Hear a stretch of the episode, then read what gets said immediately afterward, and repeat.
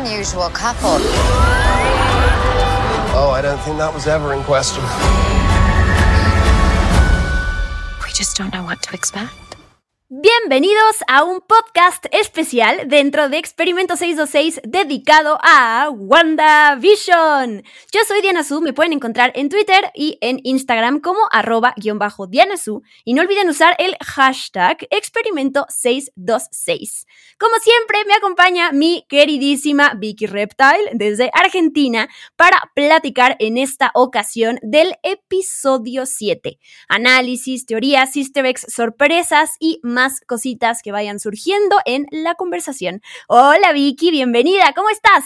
Hola Diana, ¿cómo estás? Gracias por invitarme a este maravilloso podcast. Es como mi, mi joya semanal para hablar de WandaVision que me tiene súper entusiasmada. Ay, a mí también, Vicky, pero fíjate que en esta ocasión, por lo menos desde mi parte, voy a empezar de diferente manera porque este es el séptimo episodio de WandaVision es el que menos me ha gustado hasta ahora. Y quiero aclarar, no quiere decir que no me haya gustado. Y no estoy cuestionando, por supuesto, si fue un episodio relevante, porque claro que hay momentos súper importantes, súper clave para todo lo que venimos eh, viendo en esta serie y por dónde puede ir el final. Pero solo es el que menos me ha gustado de los siete que han salido. Y para mí el gran problema recae en que no supieron cómo integrar funcionalmente el formato de Modern Family, la serie principal que están tratando de homenajear en este episodio. Solo eso fue lo que me chocó. No está ni dentro de la línea que venían manejando a modo de homenajear a las sitcoms, ni a modo como de chiste. Por poner un ejemplo rápidamente, cuando Vision está en su escena sentado eh, hablándole a la cámara y dice, no sé qué estoy haciendo aquí platicando y se quita el micrófono, también se me hizo completamente forzado. Estos momentos en donde eh, Darcy, por ejemplo, o Agnes intentan como hablarle a la cámara, se me hicieron completamente innecesarios y algunos otros repetitivos, ¿no? Wanda diciendo una y otra vez, estoy bien, estoy bien. O sea, la primera vez está chistoso, pero ya la segunda y la tercera y la cuarta es como ya, ¿no? No, no saben cómo más explotar este formato. Sentí esa parte del episodio como un collage, ¿no? Como, a ver, vamos a meter esto acá y vamos a rellenar con esto otro. Ok, nos falta esta otra parte, va, pues métele esto, ¿no? Como que no sentí este que cada eh, parte esté bien entretejida como para lograr este producto unificado que se ha logrado en los episodios pasados y por eso es que no me satisfizo y me costó trabajo ver algunas partes. Pero bueno, Vicky, ¿cuál fue tu sentir general sobre este episodio? Bueno, claramente es un episodio, como vos decías, súper relevante para la historia. Me parece que es el, el camino de entrada hacia el arco final, ¿no? Nos quedan dos episodios nada más, entonces me parece que, que ya estamos como empezando a, a, desentramar el desenlace. Sí coincido en que tal vez la parte de sitcom que venía explotando tan bien la serie aquí estuvo un poquito deslucida. Yo lo sentí como que era un checklist, ¿no? Digo, poner la tipografía de Modern Family, poner tal cosa, ponerlos hablando a cámara, punto. Y como que esas cosas no funcionaron del todo bien porque realmente no cumplían una función en la trama de la historia, sino simplemente, bueno, para que se parezca a Modern Family sí o sí tiene que haber alguien hablando a cámara. Bueno, pero ¿qué está diciendo? ¿Cómo funciona eso dentro de la trama de WandaVision para que sume algo a lo que está sucediendo. Así que a mí, en cuanto a, las referencias a series y eso, tampoco me gustó demasiado. Sí, por supuesto, hay un montón de cosas que me entusiasmaron, por esto que te decía antes, ¿no? Por esto de, de que empezamos a desentramar el desenlace, entonces hay un montón de digo, llegó una de las grandes respuestas que estábamos esperando y que estábamos anticipando desde el principio casi de la serie. Entonces, eh, eso sí me entusiasma y sí me entusiasma lo que se va a venir en los próximos dos episodios,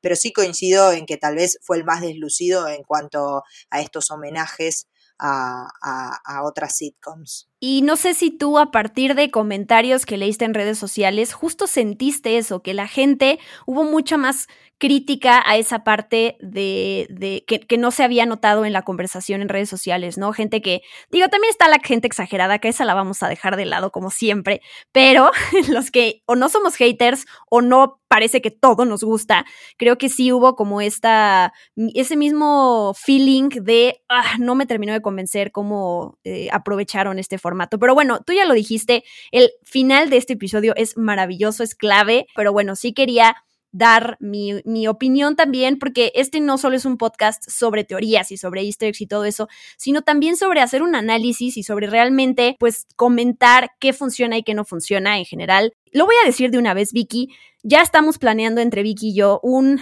eh, show en vivo después de que salgamos con el episodio final del, noveno episodio de WandaVision en podcast. También ese mismo lunes, que es 8 de marzo en la noche, a las 8 de la noche México, 11 de la noche Argentina. Vi que ya vamos a hacer un show en vivo de una vez, por si hay alguien que nos deja de escuchar a la mitad del podcast, por lo menos ya escuchó esta noticia. Así que para que la anoten en el calendario y nos vayan a acompañar, ahora sí como hacer un análisis en general de WandaVision, ¿no, Vicky? Sí, sí, la verdad que eh, es una idea que teníamos y que estábamos entusiasmadas de hacer, así que yo estoy ahí como acumulando. Quiero llegar al desenlace de esta historia porque me parece que, más allá de que por supuesto vamos a hacer el episodio del podcast y vamos a, volcar ahí el mismo análisis que venimos haciendo episodio tras episodio, en vivo también va a estar bueno porque se puede dar esta conversación en, el momento con aquellos que vean el vivo y nos vayan dejando comentarios y eso va haciendo surgir otro tipo de conversación, así que estoy, estoy muy contenta porque lo hagamos, honestamente. Sí, ya falta poco, pero bueno, eh, ahora ah, regresando al episodio 7 de WandaVision, yo no me había dado cuenta, fue porque lo leí en una nota que cada episodio que comienza con la voz de Wanda diciendo Previously on WandaVision, cada vez se escucha mucho más triste su tono. Y yo sí eh, fui a curiosear al, primer, al segundo episodio cuando escuchamos el primer Previously on. Y la verdad es que se escucha la voz de Wanda súper contenta. Y ahorita, después del desenlace del sexto episodio, sí se escucha como ella, como de Previously on WandaVision, como que se escucha también esta fatiga y esta tristeza y este desconcierto que está viviendo ella. Vicky, ¿tú te habías dado cuenta de no, yo también lo leí y también lo curioseé después de haberlo leído como, ah, mira este detalle. Y me parece que son esos detalles de la serie que tal vez no es que te suman un montón a, a lo que va sucediendo, ¿no? A la narración, pero son detallitos que construyen ese imaginario y que construyen sobre todo la psicología del personaje que es lo que estamos explorando en profundidad acá, ¿no? Sí, comienza el episodio con Wanda que está ahí en la cama después del todo el ajetreo de la noche anterior. Esa escena en donde la primera que parece que todo va a ir bien, utilizando el estilo de Modern Family, que después se vuelve repetitivo. Pero bueno, esta, esta línea que ella dice de todos hemos pasado por eso, permitir que el miedo y la ira nos domine, ampliar adrede los límites del mundo falso que creamos. Creo que está bien conjugado eso también con la escena súper fuerte en donde ella está expandiendo este campo de energía, esta anomalía, y entonces se lleva a todos de calle, pero bueno, eso se me hizo simpático. ¿Y qué más de los hexágonos se pueden apreciar en esa escena que también todavía no hemos resuelto eso de los malditos hexágonos y por qué esta forma? Sí, aparecen cuando Wanda está acostada en su cama, en el acolchado, en el cubrecamas que tiene, con el cual después se va a tapar hasta la cabeza. Eh, tienen formita de hexágonos el estampado. Así que sí, sigue siendo como, ¿no? De nuevo, estos detallitos de la serie que nos van haciendo poner el ojo y nos dejan construir este universo y nos siguen generando estas intrigas que nos sostienen, ¿no? Episodio tras episodio. Y Vicky, tú siempre lo has dicho, yo no lo había notado, ahora sí puse atención a este cambio de casa que se asemeja a la serie de la cual están haciendo referencia, que en este caso pues es más a la casa de Phil y Claire Dunphy de Modern Family. Y me quedé pensando, ¿qué chiste me faltó? Así un chiste súper clave de Modern Family. Tengo entendido que tú a lo mejor no eres tan fan de Modern Family, entonces no lo tienes tan presente, pero hay un chiste recurrente con Phil eh, cuando sube las escaleras y todo el tiempo se tropieza con un mismo escalón y dice, tengo que arreglar ese escalón. Eso, por ejemplo, me faltó, ¿no? Digo, pensando como en algunas soluciones o elementos que se pudieron haber añadido, siento que es, ese resbalón era fundamental. Sí, sobre todo pensando lo que vemos después, ¿no? Creo que si estamos viendo una casa que parece que se está viniendo abajo, que se está desmoronando como toda la realidad, hubiera quedado muy bien eso mismo, ¿no? Ese resbalón en la escalera, una escalera que hasta la noche anterior estaba perfecta, en este episodio donde todo empieza a desmoronarse, podría, ¿no? Generar como un tropiezo en Wanda y hacer el guiño a esta broma constante de Modern Family. Sí, y en las próximas escenas eh, parece que no sé, no tenemos que fijarnos en nada, pero me gusta estos momentos de donde vemos que todo está enloqueciendo alrededor de Wanda. Empiezan con los controles del videojuego de Billy y Tommy que pasan de ser de Nintendo Wii al controlador este de GameCube y luego el joystick de, de Atari y luego, bueno, terminan con el juego de mesa 1. También pasa con la leche Vicky y también pasa con el, bueno, no es que, que cambie de forma, pero el cereal también tiene un mensaje ahí oculto. Sí, sí, el cereal tiene, se, se llama cereales Sugar Snap. Y obviamente cuando pensamos en Snap, pensamos en el Snap de Thanos, que es el que genera esta crisis terrible en Wanda, pero además tiene un dibujito de un payaso y no hace ni 24 horas que Wanda convirtió a medio Sword en un circo. Eh, así que es como que todo nos está haciendo referencias a los desastres de la vida de Wanda, ¿no? Sí, y digo, yo no sé quién es, aparece, ve, hay una foto de un niño desaparecido justo en el cartón de la leche que no entendí si, o sea, de entrada no sé si se note quién es, no sé si hace como referencia a lo que va a pasar después del que los hijos de Wanda justo desaparecen, no lo sé. Y también esto de la radio, cuando se escucha ahí de fondo, creo que sí lo, lo tienen que ver ahí en inglés porque si no, no se puede entender, pero la estación de radio que, que, que Wanda escucha es eh, WNDA, que justo es como un, guiño a su nombre. Sí, en este episodio me parece que, y lo vamos a ver después cuando, cuando se lancen los títulos, digamos, de, inicio de, del programa de WandaVision, todo va a hacer referencia a que este es el mundo de Wanda. Y me parece que una de las grandes teorías que había de la serie era que en realidad el título, WandaVision, no era la unión de los nombres de Wanda y Vision, sino que era la visión de Wanda, ¿no? La visión de mundo de Wanda y me parece que este episodio señala mucho eso, ¿no? En realidad lo que estamos viendo es el show de Wanda, lo que Wanda quiere ver. Y desde esa mención en la radio hasta cómo todo se va modificando y los títulos de los que vamos a hablar ahorita nomás, eh, me parece que empieza como todo a hacer hincapié en eso. Y ahorita que estamos viendo cómo se desarrolla la serie, la verdad es que tiene un tiene es como algo muy lógico y muy fácil, pero cuando encuentras todo ese sentido detrás, la verdad es que fue ingenioso de parte de los muchachos de Marvel Studios. Y sabes qué, Vicky, algo que quiero mencionar, que no quiero que se me olvide, es eh, sí, no me gustó el formato de Modern Family, lo que sea, pero qué bárbara y no solo es Elizabeth Olsen, es Paul tú ya lo habías dicho, Catherine Hahn, por supuesto. Qué grandes actuaciones. Yo sé que no estamos viendo esta serie por las actuaciones que pueden llevarse Emmys o, no sé, globos de oro, pero la verdad es que qué bien lo hacen. O sea, estas formas de adaptarse a las distintas sitcoms, los gestos. Wanda aquí, si bien es que pues, el guion no, no le favoreció tanto a cómo la ponen en, sentada en el sillón hablándole a la cámara, pero ella lo hace increíble. Sí, más pensando, digo, ¿no? Cuando firmaron el primer contrato, pienso, ¿no? Paul Bettany o Elizabeth Olsen para hacer algo completamente diferente como las películas del MCU y de repente se encuentran embarcados en una serie donde episodio tras episodio tienen que cambiar casi completamente de estética, de todo, para ir contando una historia. Digo, qué desafío como actores eh, y qué bien lo están haciendo. Yo también lo aplaudo, digo, ¿no? Esta facilidad además que tienen, como ese switch que se les pone a todos, a Catherine Hunt también lo vemos sobre todo en este episodio, de pasar de ese momento de comedia súper creíble a los momentos dramáticos y oscuros. Es como si les cambiaran un interruptor, hicieran el quiebre, es impresionante. Sí, sí hay que destacarlo porque la verdad es que lo han hecho increíble y son ese tipo de cosas que no estás buscando pues del todo en las películas del universo cinematográfico de Marvel, la verdad. Ahora sí llegamos a esta intro que sorpresivamente no es un homenaje a Modern Family, solamente el, el la tipografía del final, pero sí a The Office y sí a Happy Endings. Hablando ahorita de, de, este tipo de elementos que hacen referencia a estas series, a mí me encantó la taza que aparece ahí, que sé que casi todo es, eh, por lo menos lo visual, que hace referencia a Happy Endings, pero a mí la taza me recordó a la taza de Steve Carell en, eh, bueno, de Michael Scott en The Office, que siempre, que dice World's Best Boss, aquí dice I Love Wanda. Porque es uno de los chistes más inteligentes de The Office, tipo que se la compró él mismo, la tacita. Sí, en cuanto a las referencias de Happy Endings, digo, la, intro de Happy Endings es mucho más breve que lo que vimos.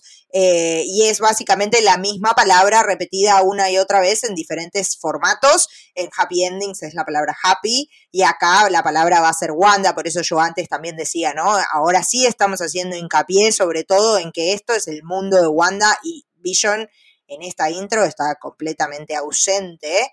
uno de los mensajes que también se pueden ver en esa seguidilla de ver la palabra Wanda una y otra vez es un cartel de letras recortadas que dice sé lo que estás haciendo Wanda, lo cual es como, uff, fuerte, ¿no? Es como toda la culpa de Wanda por el universo que ha creado. Eh, es, eh, es, como para verlo casi en cámara lenta y empezar a encontrar esto, ¿no? El detallito de la taza, el detallito de este mensaje, a ver cómo se maneja esta palabrita y en qué contexto entra a jugar.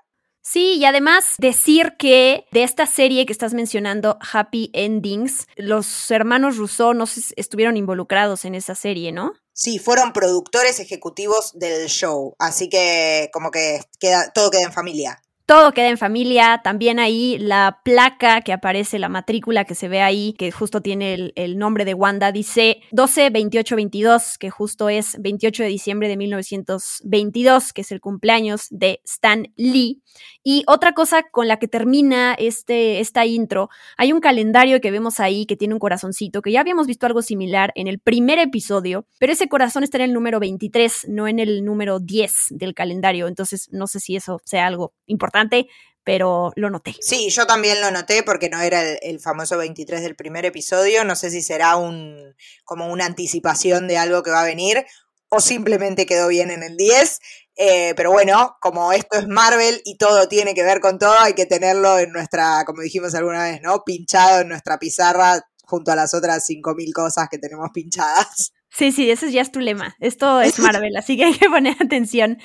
Hayward lo vemos que está en un refugio temporal de Sword que está a 13 kilómetros de Westview. Con esta escena lo que nos dicen es que esa señal de la transmisión del, del, del, programa de WandaVision pues ya desapareció y que van a lanzar algo, dice, ¿no? Y después regresamos a Westview en donde vemos cómo Vision despierta, está rodeado de, de, donde está esta carpa de circo rodeado de payasos, de mimos, que son todos estos agentes de Sword que fueron transformados.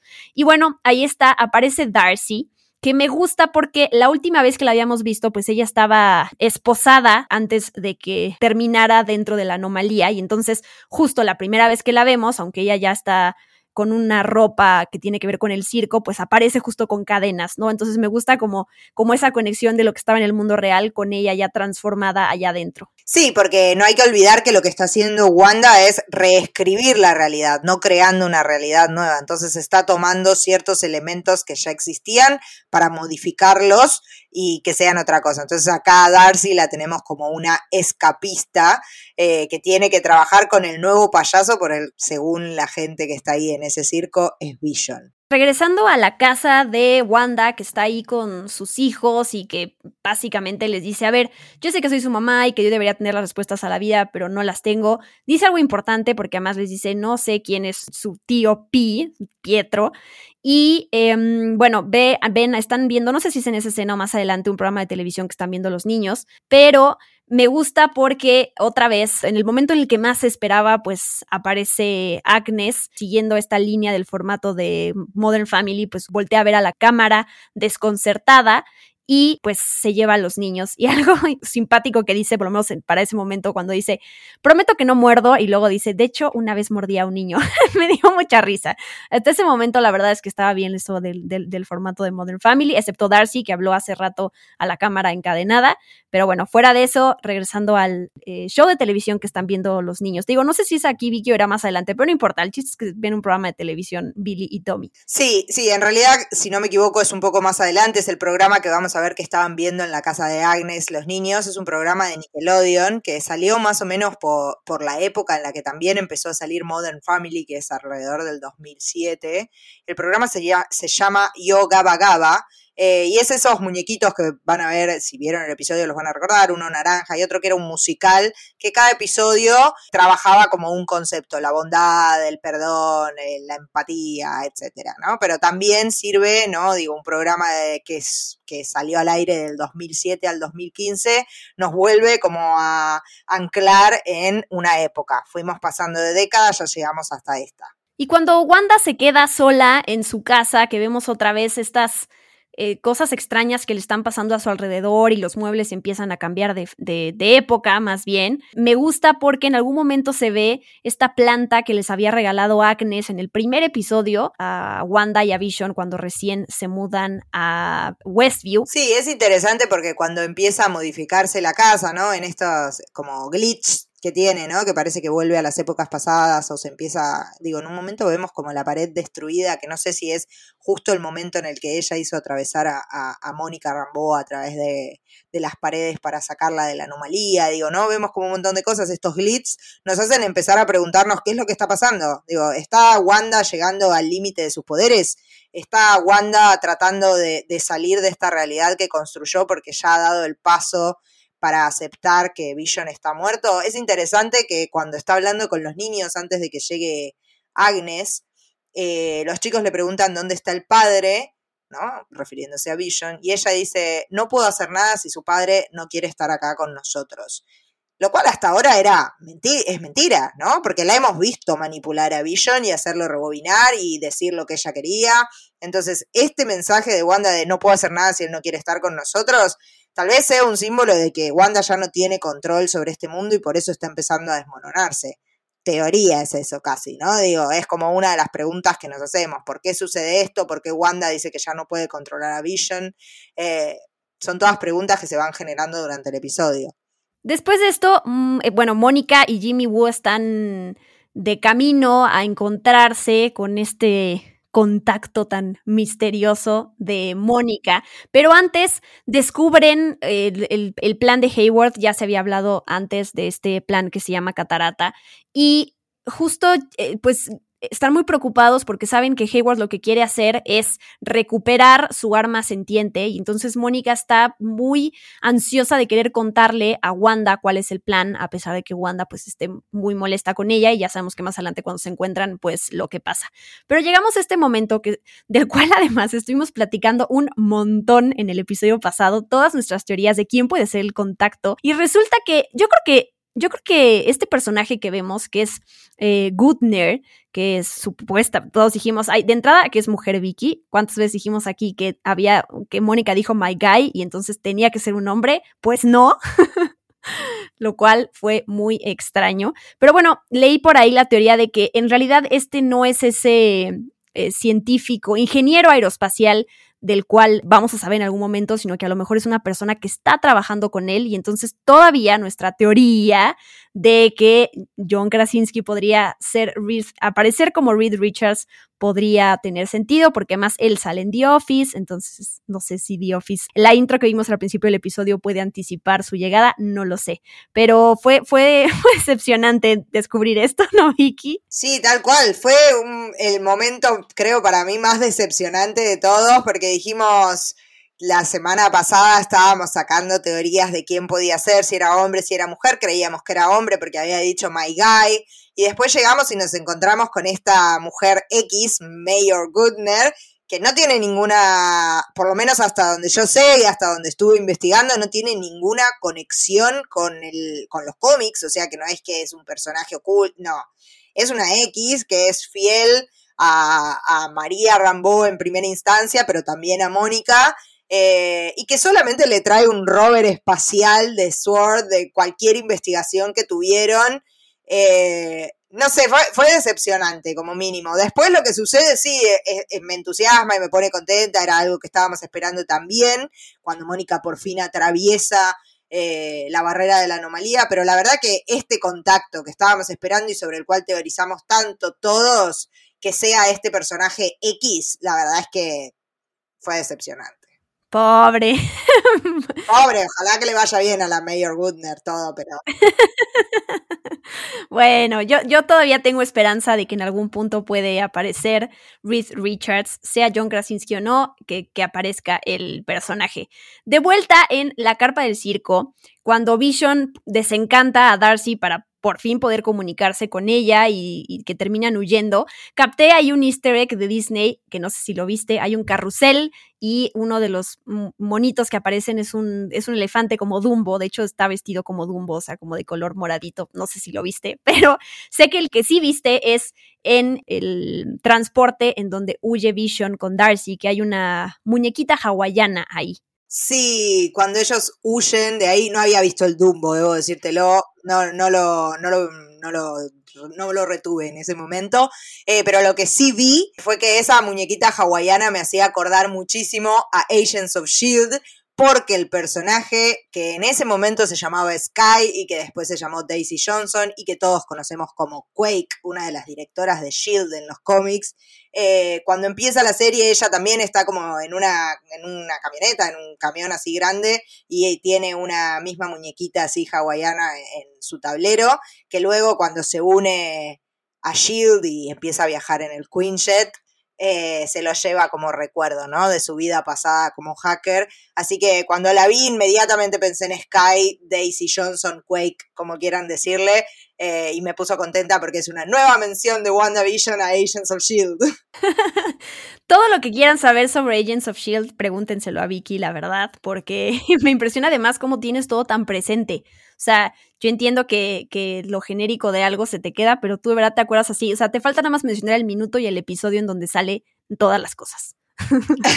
es una serie que me gusta mucho, me gustó mucho. Creo que en los últimos años no he llorado con el final de muchas series cuando terminan. Con el final de Agents of Shield lloré una semana aproximadamente, porque realmente la sentía muy cercana. Los personajes son muy hermosos. Eh, es el universo de Marvel que me entusiasma siempre. Eh, y fue como la pérdida del, digo, el final de la fase de, de películas, el final de Agents of Shield me pegó por todos lados Marvel ese año. ¡Wow! ¡Qué bonito!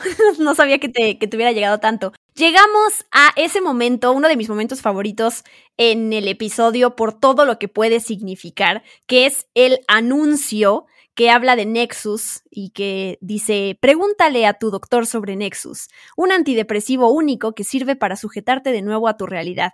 Y todo lo que esto puede significar es eh, muy emocionante, la verdad.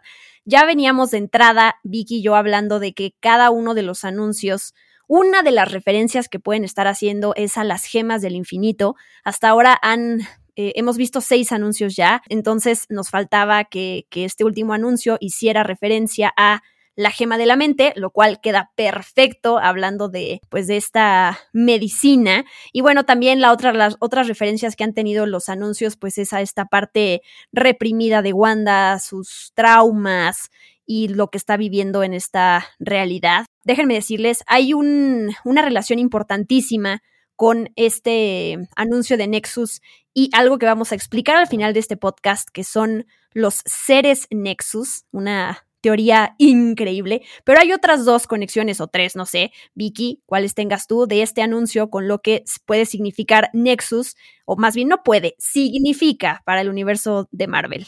Bueno, en primera instancia quiero decir que me dio piel de gallina cuando escuché tipo, pregúntale a tu doctor por Nexus, porque claramente si en este contexto me dicen doctor, yo solo, yo solo puedo pensar en Doctor Strange, así que eso ya me entusiasmó. Pero más allá de eso, la palabra Nexus en Marvel es una palabra cargada de significado. Para empezar, Nexus es el sitio de internet donde Iron Man va a encontrar a Jarvis en Age of Ultron, que su inteligencia artificial, Jarvis, estaba tratando de detener a Ultron y se había expandido por internet, entonces ellos van a un lugar que se llama Nexus y es ahí donde Iron Man puede reencontrarse con él. Entonces ya de movida es, sabemos que Jarvis es como el antepasado de Vision, así que ya tiene conexión directa con la serie. Por otro lado, es un punto que se llama en realidad Nexus of All Realities, es un punto en el que, digamos, la, la, tela que une las distintas dimensiones se encuentra como corroída y entonces se puede como traspasar a distintas eh, dimensiones, a múltiples realidades. En los cómics, ese sitio se encuentra en Florida y está custodiado por Man Thing, pero tal vez, como siempre decimos, ¿no? El universo cinematográfico es distinto al de los cómics, así que no sería una locura pensar que en vez de encontrarse en Florida, se encuentre en Westview. Y es un lugar, como les decía, donde se puede acceder a cada realidad posible. ¿Será que en esta serie Wanda descubrió este sitio y accedió a una realidad distinta donde Vision estaba vivo eh, y podían tener esta vida suburbana y por eso es que Vision no puede salir de ahí, ¿no? Porque no puede alejarse de ese sitio donde cada realidad es posible. Digo, es una, es una de las teorías y también es una teoría que abre eh, digamos, la puerta a la presencia de estos múltiples universos que creemos que van a aparecer en la película de Doctor Strange y que creemos que también van a aparecer en la película de Spider-Man 3. Sí, es que es, o sea, ya anticipándonos a todo lo que va a venir del universo cinematográfico de Marvel, la realidad es que la serie de Loki también, ¿no? O sea, todo esto de los multiversos es el tema central, por lo menos en la fase 4, a partir de lo que estamos viendo aquí. Entonces, me parece que, que esto, estoy segura que van a ir por ese lado, pero ahora depende eh, también como ver cómo lo van a presentar. Y ahorita que ya mencionaste a Jarvis, entonces quiero eh, platicar sobre ese momento cuando está Vision en camino con Darcy, que se encuentra con un montón de trabas para poder llegar a su casa hasta que termina Vision yéndose. Pero me gusta porque Darcy en el Inter le está platicando sobre él, le dice, a ver, tú, este, tu código original se remonta a una inteligencia artificial llamada Jarvis, tu cuerpo nació del plan de Ultron para un genocidio mundial. Y además de todo esto, Darcy le dice, fíjate que yo estuve viendo este, este, pues el show en el cual estás metido y pues lo que tienes con Wanda, tu amor, su amor es real y deben estar juntos. Y a mí eso me gusta mucho porque en los, últimos episodios ya habíamos visto a Vision que entre más y más ve toda esta realidad y ve a las personas secuestradas, pues más se pone en contra de Wanda, ¿no? Entonces que aquí Darcy le recuerde esto y además escuchemos a Vision más adelante decir, híjole, no sabía cuánto había tenido que soportar Wanda antes de Westview. La verdad es que me gusta porque si hay algo que también he disfrutado yo mucho de WandaVision y de el MCU en general, pues es la relación entre ellos. Sí, a mí también me gustó eso, porque además eh, refuerza esto que después va a decir Mónica con todas las letras, ¿no? Wanda no es una villana, no es una, un personaje que esté haciendo las cosas eh, por pura maldad, sino sencillamente porque ha sufrido demasiado, ¿no? Entonces, que le recuerden a Vision que no es un enemigo Wanda, que no es una villana, es interesante para que, para poder rescatar, ¿no? Este dolor que sufrió ella, cuánto todo junto, eh, y recordarnos que no la podemos convertir en la villana como quiera ser Hayward. Y Vicky, ¿qué de este momento cuando están Billy y Tommy en la casa de Agnes? Pasa algo muy importante. Ya sabemos que, que Billy tiene, pudo escuchar a su padre a Vision agonizar cuando se queda fuera de, de, esta anomalía. Pero aquí pasa lo contrario porque pues le dice, percibe algo bastante extraño en Agnes y bueno, vuelve a mencionar a Agnes cuando está en el sillón a Ralph, al dichoso Ralph, que dice, Ralph dice que endulzo las cosas, ¿no? Entonces para mí ese es un personaje que también va a ser fundamental para estos últimos dos episodios, espero. Sí, sí, al principio del episodio Billy se queja con Wanda, cuando Wanda todavía está acostada y no quiere saber nada con el mundo, de que siente demasiado ruido en su cabeza. Y digo, considerando los poderes que ha demostrado tener Billy, ese ruido que siente en la cabeza claramente son eh, los pensamientos de, de, la gente que vive en Westview y que está sufriendo, digo, eso mismo que, que descubre Vision cuando saca del trance a Norm. Eh, es lo que está escuchando Billy, me parece, ¿no? Y ahora que sabemos, ¿no? Con el diario del lunes, diríamos, eh, que Agnes en realidad es Agatha Harkness y que, y que tiene, ¿no? Todo este conocimiento sobre lo que está sucediendo, es interesante que no la pueda escuchar, pero que no desconfía de ella, ¿no? Porque me parece que con, con Pietro, Peter o como quieran decirle, con su tío, lo vimos en el episodio anterior a Billy, sobre todo al principio del episodio anterior, como desconfiando de ese personaje, como que le tenía un poco de miedo, pero no parece tenerle miedo a Agnes a pesar de que no escucha absolutamente nada de su cabeza. Y ahora sí, Vicky, ese momento cuando Mónica Rambo intenta entrar con su cochecito, o mejor llamado rover espacial, blindado, eh, que, intenta cruzar y no lo logra y entonces termina bajándose y haciéndolo sola, básicamente. Y pues es, es, un momento muy heroico, la verdad, muy emocionante, porque además, pues ella empieza a escuchar, como ya hemos visto este mismo recurso en varias ocasiones, escucha la voz de su mamá, escucha la voz, de hecho, de Capitana Marvel, recuerdos de su infancia y a mí me, me remontó a eh, Contacto, esta película de Robert Zemeckis con Jodie Foster, porque cuando Mónica está cruzando, como que se ve que su cara saliera como, no sé, como una especie de fantasmal. También es como el personaje de contacto en donde ella está cruzando. No sé si es un agujero, un este, hoyo negro, ¿no? Eso está padre también porque pues ese personaje de contacto que se llama Ellie Arroway, pues es una mujer que perdió a su familia y que está reprimiendo su dolor y que se siente sola en el universo. Y bueno, no tengo yo que decir que eso es completamente lo que hemos visto en, pues tanto en el personaje de Mónica como en el personaje de Wanda, porque luego lo, lo dirás tú, Vicky, lo platicamos antes de grabar este programa, pero cada una tiene un duelo diferente más bien lo están manejando de diferente manera. Sí, son como las dos posturas de, de, un, de un mismo dolor, ¿no? De la pérdida de alguien muy cercano, en el caso de, Wanda, de Vision sobre todo, pero también de su hermano Pietro, y en el caso de Mónica, el duelo por la muerte de su madre, pero también el duelo de haber perdido los últimos años de su madre, ¿no? Por haber sido víctima del snap de Thanos. A mí también me hizo acordar mucho a la película Contacto, además me gusta que es una película que habla sobre el espacio exterior, digo, si pensamos en Capitana Marvel y en todo lo que se supone que va a venir en Capitana Marvel 2, también, ¿no? Como el espacio exterior es lo que nos está nos está llamando, así que e, es un buen guiño. Y Vicky, te dejo a ti porque además tú eres la que mejor ha explicado pues a Mónica quién es en los cómics, quién es aquí. Eh, ya la vemos por fin utilizar sus poderes, hace el Superhero Landing, que obviamente hay que hablar de eso. La vemos también tener una visión muy extraña en cuanto en cuanto atraviesa y entra ya al Hex, logra ver todo de una manera muy extraña. Es emocionante porque además algo, es algo de las teorías que ya veníamos anticipando y que bueno, se hace realidad. Ya había dicho Teyona que íbamos a ver parte de la historia de origen de sus pues de ella y de sus superpoderes, así que es bonito verla en acción. Sí, sí, hace el primer superhero landing cuando sale, ¿no? De cuando logra atravesar la, la barrera de la anomalía y hace un super hero landing medio dudoso, medio como blandito.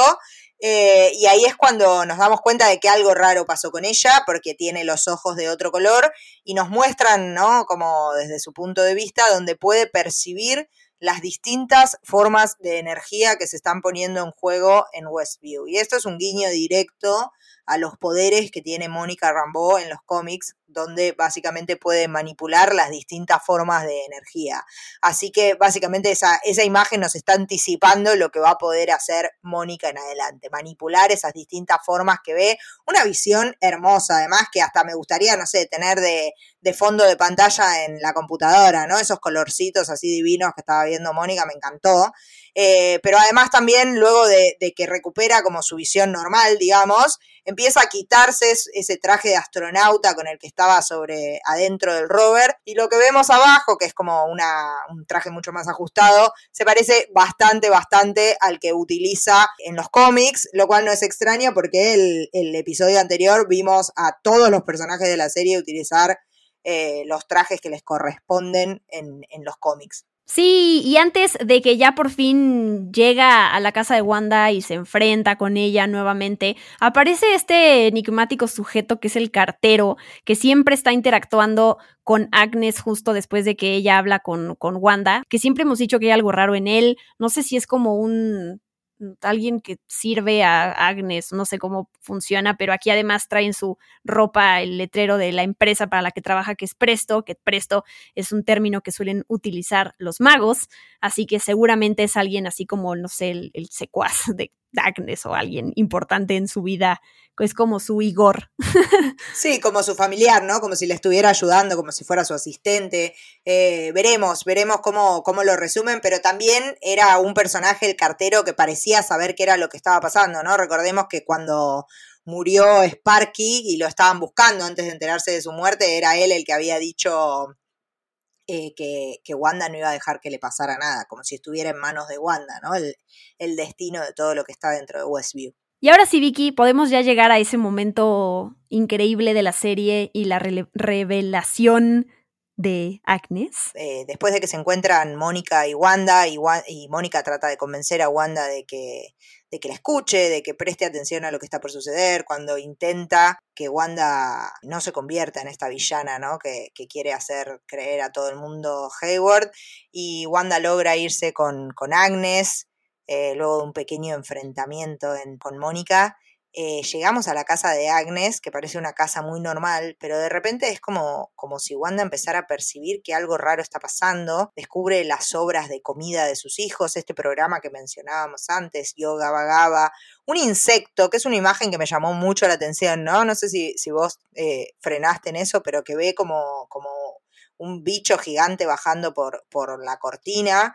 Yo si hubiera sido Wanda salgo corriendo porque le tengo bastante fobia. Eh, y ahí es donde le pregunta dónde están los mellizos y Agnes intenta como desestimar la pregunta y le dice, ay, deben estar jugando en el sótano, pero Wanda no se queda en el molde y, y va a buscarlos y nos encontramos con ese sótano tétrico, tétrico. Sí, súper tétrico, me encanta porque además pasamos de esta casa aparentemente normal a entrar como a un castillo medieval, eh, un sitio súper lúgubre, lleno de ramas, de repente vimos ahí un libro que ahorita hablamos de él y lo que eh, podría significar, pero me encanta porque Agnes por fin se quita, digamos, la, máscara y confirma algo de lo que ya veníamos hablando, que es que es Agatha Harkness, ahí están además Ag y el Ness forman la palabra de Agnes, que ya lo había dicho Vicky, y bueno, fue real, pero de una manera diferente a lo que pensamos de cómo es este personaje en los cómics. Y le dice a Wanda, no creías que eras la única chica mágica en el pueblo, ¿o sí? Y de nuevo, ya lo habíamos dicho eh, al principio de este podcast, pero es qué gran actuación de Catherine Hahn. La verdad es que eh, me disfruto mucho ver a esta actriz. Y me gusta mucho cómo presentan esta parte sí me gustó el, con esta a través de este tema de los monsters o de la familia monster pero con letra es como presentan las veces que Agnes ha manipulado la pues la realidad y la vida de, de Wanda, ¿no? Y en la canción rápidamente voy a leer lo que dice. ¿Quién nos enredó con maldad? Y por alguna extraña razón lo traducen en español como como Agatha no hay más, pero en realidad en inglés es It's been Agatha all along, así que más bien se traduce a siempre fue Agatha, ¿no? Siempre Agatha estuvo ahí. Um, luego la canción dice ¿Quién nos manipula a voluntad? Siempre fue Agatha. Astucia y traición, gran combinación, y es que no lo habías notado. ¡Ay, qué lástima!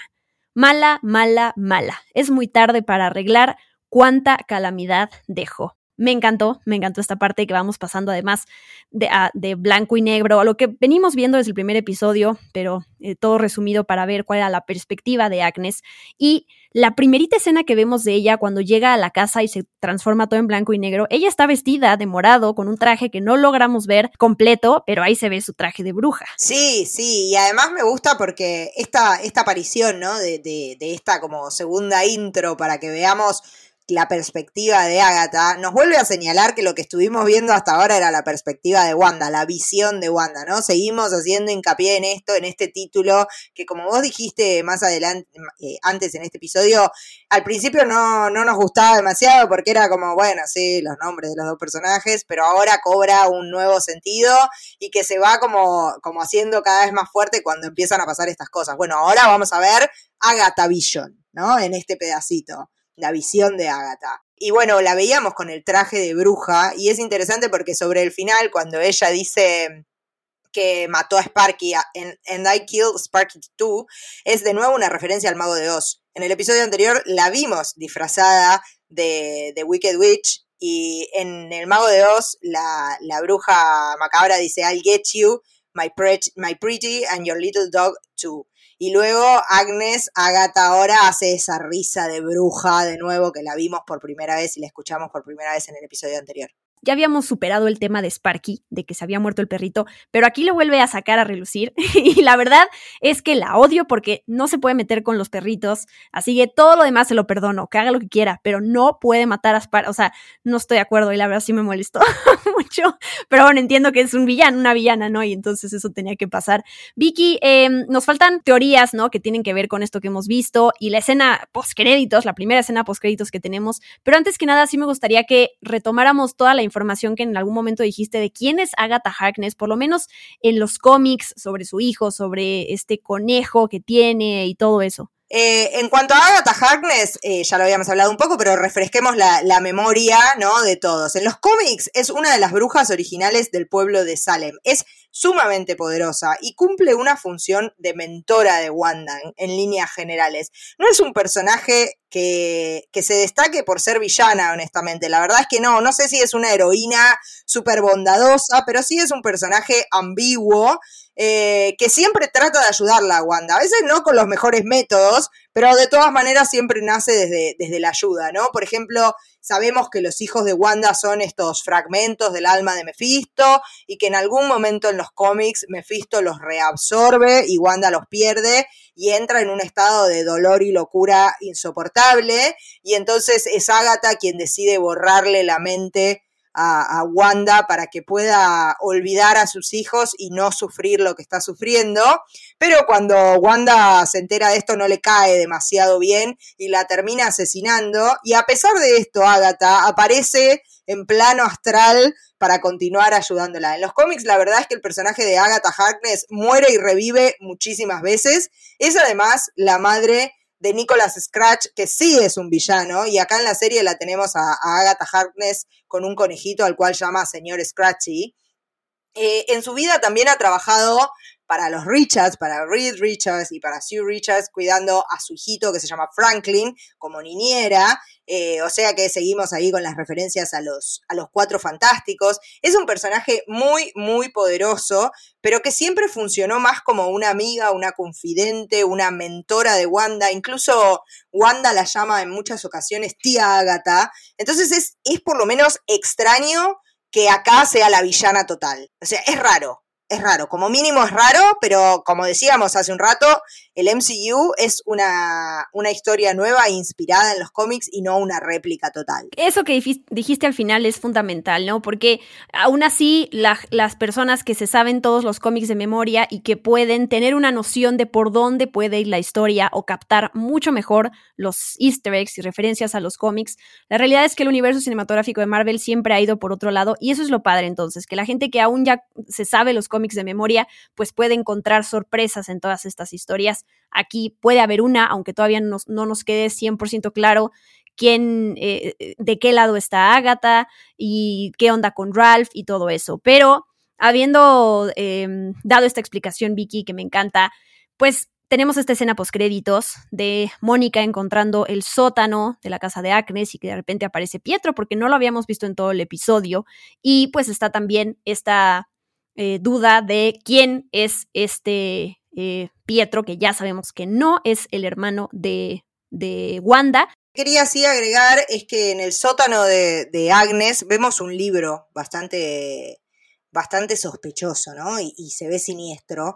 Ese libro, si bien no se ve exactamente igual, se parece muchísimo al Darkhold, que es el libro conocido como el libro de los pecados, que adivinen en qué serie ha aparecido. Sí, se dieron cuenta, Agents of Shield. Pero también aparece en Runaways, que fue otra serie del universo Marvel que estaba conectada bastante con el MCU.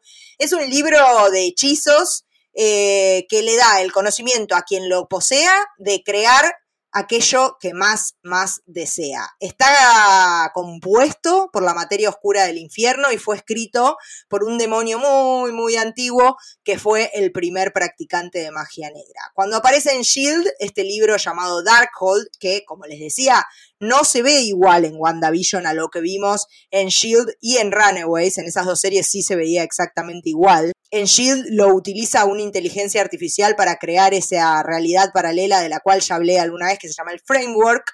Y en Runaways lo utiliza una bruja también que se llama Morgan Le Fay y es la puerta que permite conectar las dimensiones de la serie Runaways y de la serie Cloak and Dagger, que fue otra serie del universo MCU que ya ha sido cancelada y que también recomiendo porque a mí me había gustado mucho. Así que si estamos ante este libro, podría ser que Agatha en algún punto lo haya conseguido eh, y haya empezado a crear esta realidad que ella deseaba, pero la gracia del libro es que como es un libro que viene del infierno, te va corrompiendo o que lo haya agarrado Wanda y lo haya leído y se haya ido corrompiendo ella también. Ah, bueno, y además, el ¿qué onda con el como el, tipo de magia que se ve que sale de ese libro es naranja, a diferencia de la magia de, de Agatha que es morada.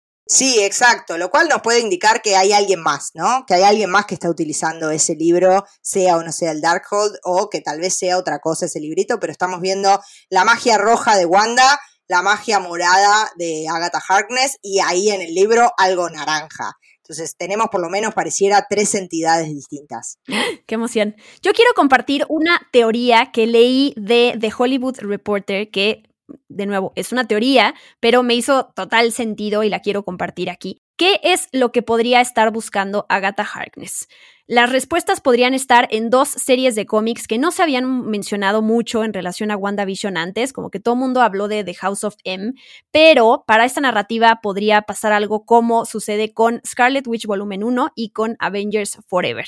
Y para esto hay que retomar el comercial que sale en este episodio que eh, habla justo de Nexus, este antidepresivo, porque además de todas las referencias y significados que puede tener en el MCU, que ya mencionó Vicky, puede haber una más. ¿Y cuál es esa? En Scarlet Witch se revela como un ser Nexus, que en inglés son los Nexus Being, son unos seres que representan la realidad de un universo el universo 616 es ese universo en donde se llevan a cabo narrativas principales del universo de, Marvel. Y quien está en ese universo, pues es Wanda. Supuestamente solamente puede haber uno de estos seres por universo. Estos seres que se llaman Nexus han sido clasificados dependiendo de la manera en que pueden manipular la probabilidad y la realidad. Y tienen distintos nombres, ¿no? Sorcery, que sería hechicería, eh, psychometry, psicometría, necromancy, nigromancia, eh, geomancy, geomancia y bueno, en este caso Wanda, si es que ella es una Nexus Being, pues tendría como el poder del Hex. Algo que es súper importante, que ya lo mencioné, es que solamente puede haber uno de estos seres por universo. ¿Y por qué esto es importante? Porque en los cómics se ve cómo Wanda entra en conflicto cuando una versión de sí misma, pero de otra realidad que se llama Lore, ingresa al universo donde está ella, queriendo conquistar dimensión y queriendo chupar las energías mágicas de las, los otros seres Nexus. En ese cómic a Wanda le ayuda su mentora, como ya dijo Vicky, que es Agatha Harkness, que termina siendo su aliada y así logra derrotar a esa otra versión de sí misma, de otra realidad que es Lore, y se evita que haya una destrucción del multiverso. Eso pasa en los cómics. Ahora, regresando a la serie de WandaVision, pues ya sabemos que Agatha Harkness aquí sí parece que es como la villana de la historia, aunque todavía no esté confirmado. Pero lo que podría pasar, si tomamos en cuenta esa teoría de la que les, bueno, más bien ese cómic el cual les acabo de hablar, es que Agatha podría ser una fusión entre Agatha Harkness de los cómics, pero también entre ese ser que es el ser de la realidad alterna, que es Lore, porque pues tiene esta parte como mala y buena, ¿no? Y además si pensamos como de Agatha, que tiene este broche que siempre Vicky ha mencionado, que tiene, está relacionado con la brujería, o sea, como que parecería que esta Agatha de esta serie podría estar construida a partir de esos dos personajes de los cómics y que estaría ahí entonces como para adueñarse o sacarle provecho a los poderes de Wanda, para ella con ese poder pues usarlo a su favor. Básicamente ese es como el resumen de, este, de esta teoría que me hace bastante sentido y que además pues hace esta referencia al antidepresivo que es Nexus por el nombre de Nexus Beings. Sí, y es interesante porque en los cómics también eh, los Nexus Beings son como controlados por algo que se llama Time Variance Authority, que controla, digamos, que no hagan demasiados desastres en cada universo porque tienen estos poderes tan especiales, ¿no? Y si pensamos que hace poco vimos un pequeño avance de lo que va a ser la serie de Loki, eh, a Loki lo tiene prisionero alguna entidad cuya sigla es justamente TB corta A, Time Variance Authority y donde dicen que el tiempo pasa raro, ¿no? Entonces, ¿será que WandaVision es en realidad como el principal disparador de todo lo que se va a venir. Nosotros hasta ahora vinimos jugando con las teorías de Doctor Strange, con eh, lo que puede pasar en Spider-Man 3, eh, con los Cuatro Fantásticos, pero tal vez también esté conectado con las próximas series que vamos a ver en Disney Plus, ¿no? Pienso en Loki y pienso que tal vez, eh, todavía no lo sabemos, pero tengamos alguna conexión con la serie de Falcon y Winter Soldier. Sí, y además otro personaje que tú ya habías mencionado, Kang, el conquistador, que ha tenido problemas, se ha peleado ahí con esta organización que está Variance Authority, y a este personaje lo vamos a ver justo en la próxima película de Ant-Man and the Wasp, que va a ser interpretado por Jonathan Majors. Entonces, bueno, ahí pueden estar relacionadas todas estas cosas.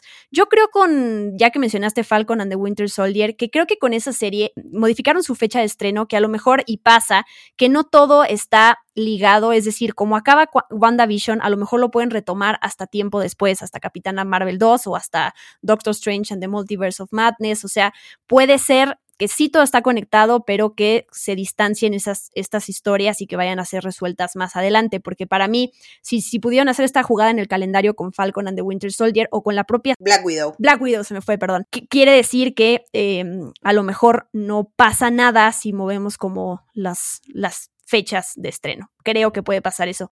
Yo lo último que quería decir para cerrar este podcast es todo este tema del terror dentro del universo cinematográfico de Marvel, porque me saltó, hay una nota que me, que me gustó, Kevin Feige y el entonces director de la segunda película de, de Doctor Strange, que iba a ser Scott Derrickson, en algún punto dijeron eh, en, en, Comic Con, en, creo que fue en 2019, que iban a hacer la primera película de terror del MCU con Doctor Strange 2. Después Kevin Feige como que se retractó, no sé si le dio miedo, como que los, no sé, los padres de familia, los niños pensaran que entonces no iban a poder ver una película de miedo, cuando todo esto es algo familiar, y entonces solamente aclaró que va a haber secuencias aterradoras en la película, y pensando que más terminan contratando a Sam Raimi, el director de las películas de Spider-Man con Tobey Maguire y que este director está relacionado a muchas películas de terror, pues podría impregnarle justo esta vibra a, la, segunda película de Doctor Strange. Pero lo que a mí me gusta es que lo que acabamos de ver, en, lo que estamos viendo en WandaVision, todos estos momentos en donde vemos a Vision muerto, en donde vemos a Evan Peters muerto, eh, estos momentos con Agatha Harkness, la verdad es que son oscuros y me gusta porque no tiene que ser una serie denominada como de terror, pero sí puede tener esos momentos que la verdad es que lo están logrando para hacernos sentir un poquito de miedo, ¿no? Sí, yo creo que una de las palabras que más me surgen cuando pienso cómo describir o cómo adjetivar lo que es WandaVision, yo diría que es una serie siniestra, ¿no? Porque te lleva como en esta realidad idílica y de repente te pega el hachazo y te da estos momentos de terror, eh, que, es, que es como vos decís, ¿no? No es una serie de terror en sí, porque no es que estamos viendo monstruos, eh, zombies por todos lados, pero que logra estos momentos de muchísimo terror que son siniestros justamente porque vienen a romper esta realidad maravillosa. A mí también me gusta, el género terror es un género que a mí me gusta mucho. Eh, me había entusiasmado con esa declaración de que iban a ser la primera película de terror de Marvel.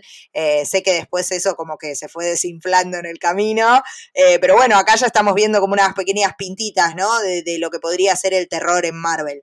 Y WandaVision como claro ejemplo de que se pueden jugar con otros géneros sin salirse de la línea del MCU y que todo tenga sentido a toda esa gente que le brincó el formato al principio de WandaVision y que luego entendimos por dónde iba la cosa. Parece ser que este fue el último episodio que hace homenaje a las sitcoms, ¿no? Ya habían dicho los actores que Modern Family sería el último, nos quedan el octavo y el noveno episodio de WandaVision y se termina, que creo que ahora sí, aquí ya nos vamos a meter full a esta acción y a todo eso que nos encanta del MCU. No sé si tengas algo más que decir, Vicky, pero la verdad es que fuera de que expresé mi, mi, odio por el, la utilización del formato Modern Family, la verdad es que sí tiene unas cosas increíbles y este final, que ya lo veníamos anticipando, pues la verdad me deja muy intrigada y sí me deja con ganas de ver los siguientes dos, que me imagino que sí serán de 30 minutos, ¿no? Ya no creció también tampoco en la duración de los episodios como pensamos que iba a pasar. No, no, me parece que los próximos dos episodios van a ser, como vos decías, de pura acción, ¿no? Vamos a tener los, los distintos enfrentamientos, me parece, el de Wanda con Agatha, el de Mónica con este falso Pietro. Vamos a ver cómo juega la llegada de Vision, ¿no? A esta escena, sobre todo pensando que una de las primeras cosas que le preguntó a Darcy fue, mis hijos están a salvo, porque más allá de que esta realidad a Vision eh, no le cierra por ningún lado, tiene todavía ese instinto paternal, ¿no? Esa cosa de, de, bueno, estos son mis hijos y necesito que estén a salvo y en este momento no sabemos ni dónde están los mellizos. Entonces hay que ver cómo juega la aparición de Vision en esta en estos enfrentamientos que me parece que vamos a tener en los próximos dos episodios. Y a ver si vuelven a salir los hijos, ¿no? Porque también pensando en esto que pasa en los cómics, de que solo eh, se, se, presentan si, si Wanda está pensando en ellos y si no desaparecen, por todo este contexto que tienen y esta conexión que tienen con Mephisto, pues a ver si hasta vuelven a aparecer, digo. Me imagino que sí. Y bueno, ese misteriosa, esa misteriosa aparición que estamos anticipando que puede ser Doctor Strange, Vicky, pues creo que yo sí, hasta el último, así segundo, voy a eh, esperar que sea Magneto, pero ya cuando sea Doctor Strange, pues ya no voy a tener posibilidad de, de hacer mis teorías, pero todavía, todavía mantengo la esperanza. Sí, y voy a hacer el, el, meme, creo que es de Modern Family, I told you, I told you, y te voy a pegar así en el hombro a la distancia. Después del episodio que vimos, este séptimo episodio, que si bien tuvo sus fallas, como mencionamos al principio, eh, casi te diría que en el episodio 7 no pensé en esa aparición pensé en cómo quiero que se resuelvan las cosas con estos personajes que tenemos dados. Eh, obviamente, si pienso en que es Doctor Strange, me entusiasma, me emociona. Si pienso que es Reed Richards, también me emociona. O sea, cualquier persona que aparezca me va a poner contenta, pero en este momento mi atención después del episodio 7 está 100% focalizada en qué va a pasar en estos enfrentamientos entre Wanda, Agatha, Mónica, este falso Pietro, la llegada de Vision, eh, Darcy que quedó pobrecita ahí adentro, eh, como que mi atención se, se, volvió un foco sobre esos personajes. La reunión entre Vision y Wanda, porque han estado tan distanciados que la verdad es que yo ya extraño también ver esa eh, dinámica. Pero bueno, Vicky, ¿Tienes alguna otra cosa que agregar o terminamos nuestro análisis del séptimo episodio de WandaVision? Terminamos nuestro análisis del séptimo episodio de WandaVision. ¡Yay! Pues muchísimas gracias como siempre. Espero que toda la gente que nos haya estado escuchando nos haya acompañado hasta el final de otra vez eh, el episodio más largo que hemos hecho siempre. Eso es, pues es que cada vez surgen más preguntas y hay más información allá afuera para comentar. Así que aquí está este episodio más largo. Seguramente el siguiente será más largo y el último será más largo, Vicky. Eh, tus redes sociales para la gente, pues nada, que te escriban ahí y que te pregunten de Agents of Shield. Mis redes sociales para hablar exclusivamente de Agents, no mentira, para hablar de cualquier serie, pero en especial de Agents of Shield, son arroba Vicky Reptile en Twitter, en Instagram me pueden seguir en cualquiera de las dos y charlarme de Agents of Shield y llorar porque extrañamos a Quake. Muy bien, muchas gracias Vicky. Pues a todos gracias por acompañarnos en este especial Experimento 626, ahora dedicado al séptimo episodio de WandaVision. Nos quedan dos. El próximo lunes vamos a hablar del octavo, después el noveno y luego ese mismo día que salga el podcast en la noche nos vamos con nuestro show en vivo para que ahora sí con todos ustedes podamos decir qué nos gustó, qué no nos gustó, momentos favoritos, personajes, teorías y demás. No olviden que pueden escuchar todos los episodios de este podcast en Spotify, Amazon Music, Apple Podcast eh, todos los sus plataformas favoritas para escuchar escuchar podcast. Y claro se me olvidaba mencionar en mi canal de YouTube Diana Su que ahí es donde vamos a hacer nuestro show en vivo para que lo anoten en sus calendarios. 8 lunes 8 de marzo a las 8 de la noche en México 11 de la noche de Argentina. Muchas gracias Vicky. Yo soy Diana Su y me despido. Bye bye Howdy neighbors. Hey